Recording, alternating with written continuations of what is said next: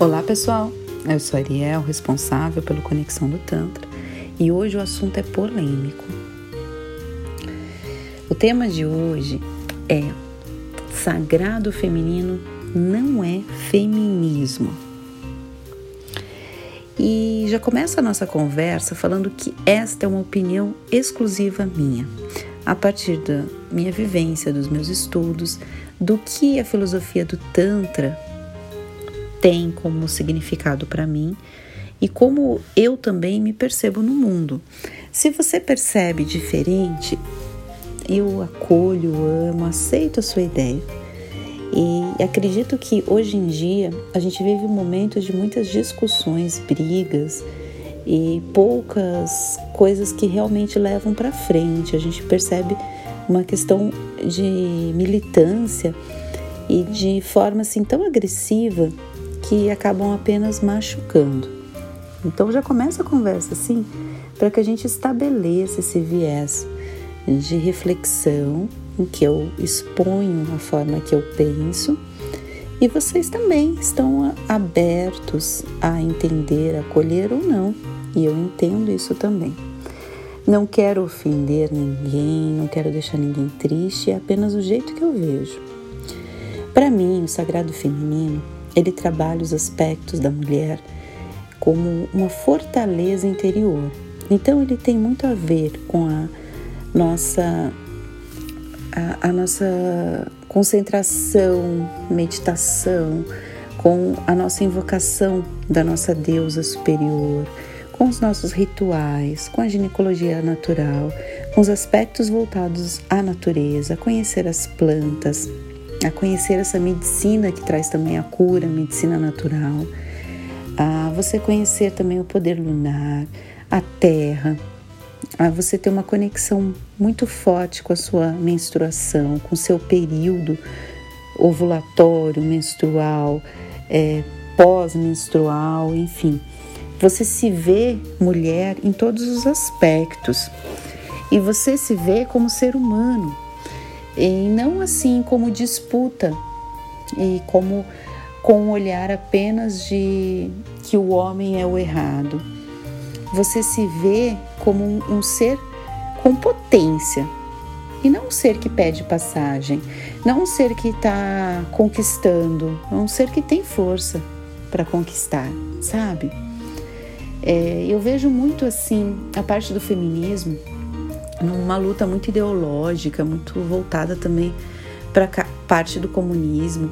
E, e, eu vejo também uma luta política uh, de uma maneira manipuladora.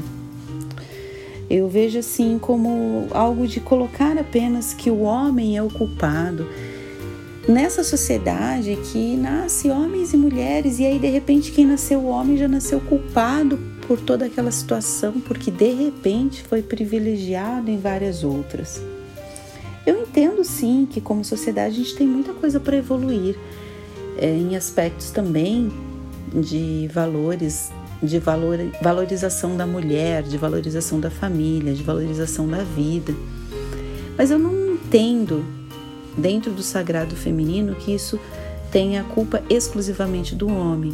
Eu acredito que há uma responsabilidade, eu não gosto dessa palavra culpa, há uma responsabilidade da sociedade que faz com que a gente tenha lutas internas e externas, que a gente lute entre si, muitas vezes para a gente perder a nossa força. Há aí uma conversa, um diálogo, uma história onde tudo que o homem faz acaba sendo visto como um relacionamento abusivo. Né? Você vê famosas, você vê um monte de gente falando de relacionamento abusivo. E eu falo o seguinte, gente. Eu acredito muito, sim, que os relacionamentos abusivos aconteçam, mas vocês pararam para pensar que você não escuta falar o contrário, que o homem foi vítima de um relacionamento abusivo? Eu particularmente não lembro de ter visto na mídia qualquer coisa, qualquer menção a respeito. Mas o contrário você vê o tempo inteiro. Então, tudo que acaba sendo só para um lado e acaba deixando um como vítima, apenas como um vitimismo da sociedade, e o outro sempre como algoz, como culpado de tudo, não é legal. Não é machismo, não é feminismo, não é nada o que eu quero conversar aqui com vocês.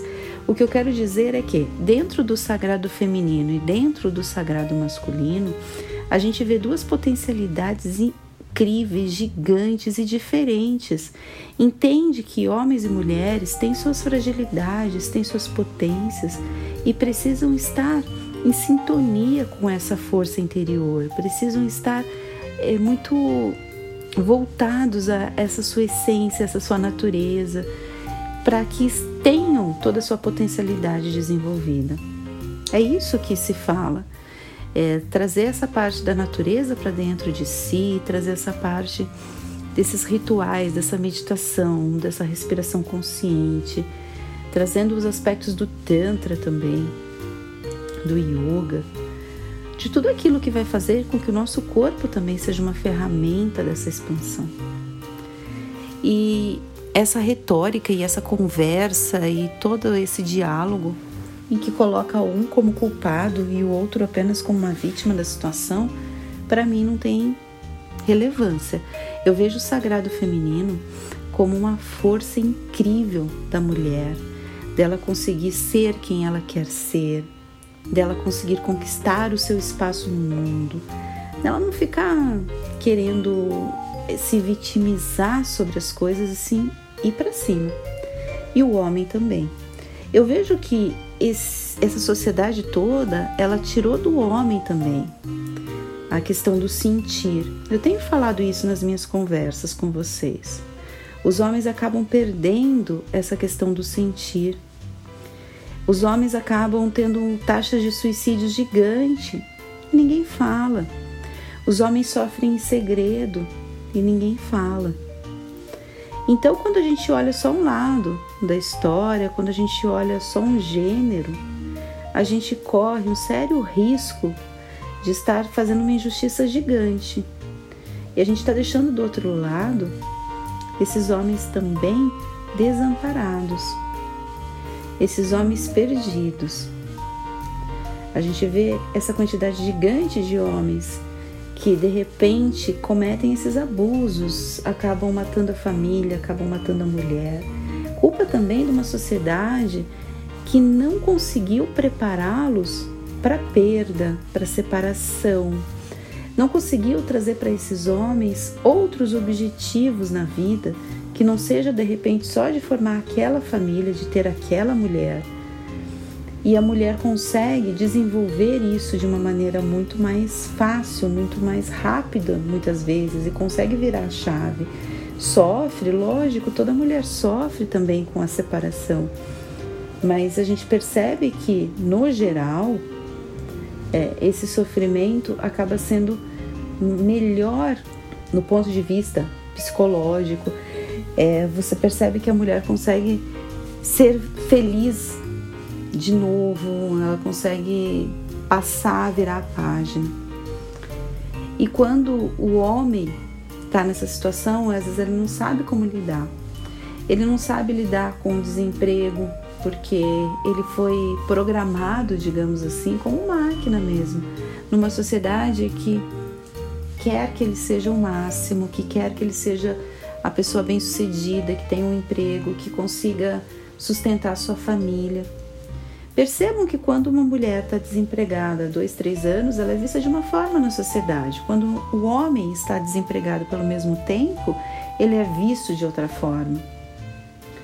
E o homem não consegue, muitas vezes, é, se perceber nesse, nessa, nessa sociedade de uma maneira livre, então ele fica escondendo as suas fragilidades, as suas emoções, não entendendo aquilo que ele está sentindo e muitas vezes externando num ato de violência.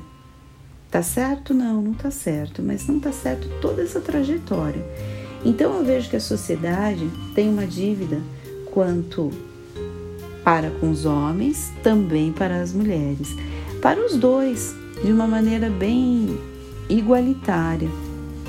Porque no momento em que você olha que relações abusivas acontecem e você deixa subentendido por A mais B, por algumas reportagens que isso é só para a mulher, só a mulher é vítima de relacionamentos abusivos, só a mulher é vítima de violência doméstica. Só mulher. Então, o homem que é vítima de violência doméstica, como ele deve se sentir? Ele deve sentir que ele é do outro planeta, porque só ele deve ser vítima de violência doméstica, porque isso não acontece em lugar nenhum, não é falado. Ele é vítima de um relacionamento abusivo, só ele deve ser vítima, porque não acontece em lugar nenhum também, porque também não é falado. E muitas vezes a mulher está num relacionamento que talvez tenha algumas condições que ambos estão concordando e há uma conversa e uma retórica tão forte de relacionamento abusivo que ela já, ah, estou num relacionamento abusivo. Só que para o outro lado, ela tem as mesmas condições para o homem e ela não vê assim. Então, o sagrado feminino e o sagrado masculino, ele resgata essas suas potencialidades. Ele para de olhar apenas para a sociedade, ele vai olhar para você. Ele vai trazer esse olhar para dentro.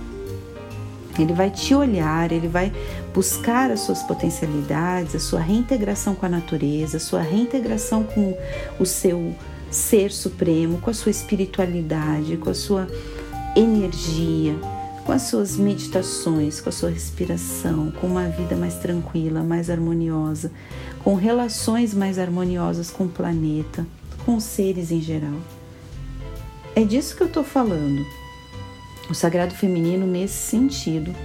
E nesse sentido, eu sou muito adepta a gente realmente transcender o nosso corpo, não ser vítima de uma sociedade que julga o corpo ou a aparência por A, B ou C, e você ser mais você, você se bancar você se bancar com o peso que você acha que tem que ter, com o cabelo que você acha que tem que ter, com a unha, com o nariz, com sei lá, com aquilo que você acha que tem que ter.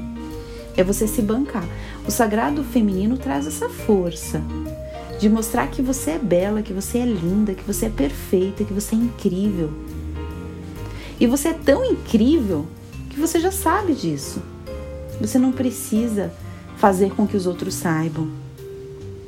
Se você quiser estar depilado ou não depilada, é uma escolha sua.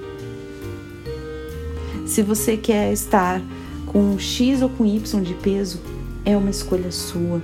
Lembrando também que a gente tem que ter uma consciência com o nosso corpo, com a nossa saúde, o sagrado feminino traz isso. Mas traz essa consciência corporal como algo leve e não como uma cobrança extrema. Não como uma cobrança de você ter 10% de gordura no seu corpo. Ele traz aquilo como algo leve, algo como algo bom para sua vida e não uma obsessão. E se você quer ter os 10% de gordura na sua vida, que não seja algo pesado para você, também tá tudo bem. É trazer essa conexão com a natureza, com as danças, com todo esse potencial que a mulher emana, com toda essa ritualística, essa magia que permeia o feminino. É trazer essa autoestima inabalável, essa força de mudar o mundo, mas sabendo que você começa mudando você e essa mudança sua também é de aceitação, de acolhimento é um caminho, gente, tão introspectivo que é difícil às vezes aqui é transmitir em palavras. É algo que você de fato tem que sentir. E, e disso, é disso que eu tô falando, sabe? E isso que muda em relação, às vezes, a uma militância apenas de alguns temas. E eu olho e falo: hum, estão querendo desviar a atenção. Por quê? Qual é o problema ali na frente? O que estão querendo vender? O que estão querendo manipular? Eu sempre fico com o pé atrás. E parem e pensem nisso que eu falei.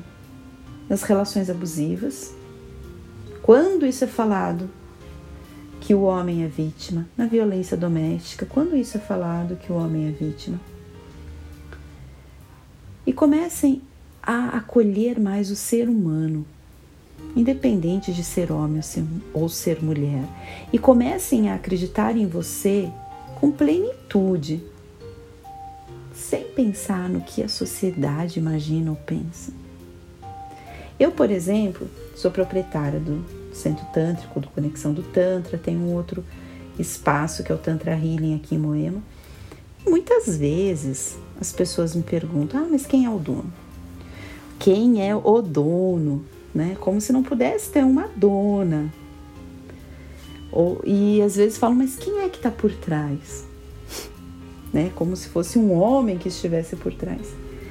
E na boa, gente, isso não me incomoda, porque eu respondo a isso com o meu trabalho, com o que eu faço, e tanto faz se a pessoa tem uma ideia de que só homens podem ser donos de empresas, só homens podem ser empreendedores, só homens podem ter sucesso. Eu sei do meu valor, da minha essência, das minhas dores também enquanto empresária, que não é pouco. E tanto faz o que os outros pensem. Então, ao invés de eu fazer um vídeo, um negócio militando contra isso, eu respondo com a minha força, independente do que a sociedade pensa. E essa força interior, o sagrado feminino, me mostra e me ensinou a usar com plenitude. E é isso que eu busco a cada ciclo menstrual, a cada reconexão com a lua, a cada reconexão com a natureza, com música, com dança, com plantas, que eu amo plantas, que eu busco alcançar. Polêmicas à parte, essa é a minha visão. Gratidão por ter me ouvido até aqui. Mandem mensagem, comentem o que vocês acharam. É importante também eu entender um pouquinho de vocês. Podem mandar mensagem pelo Instagram, que fica mais fácil. E até uma próxima. Tchau, tchau.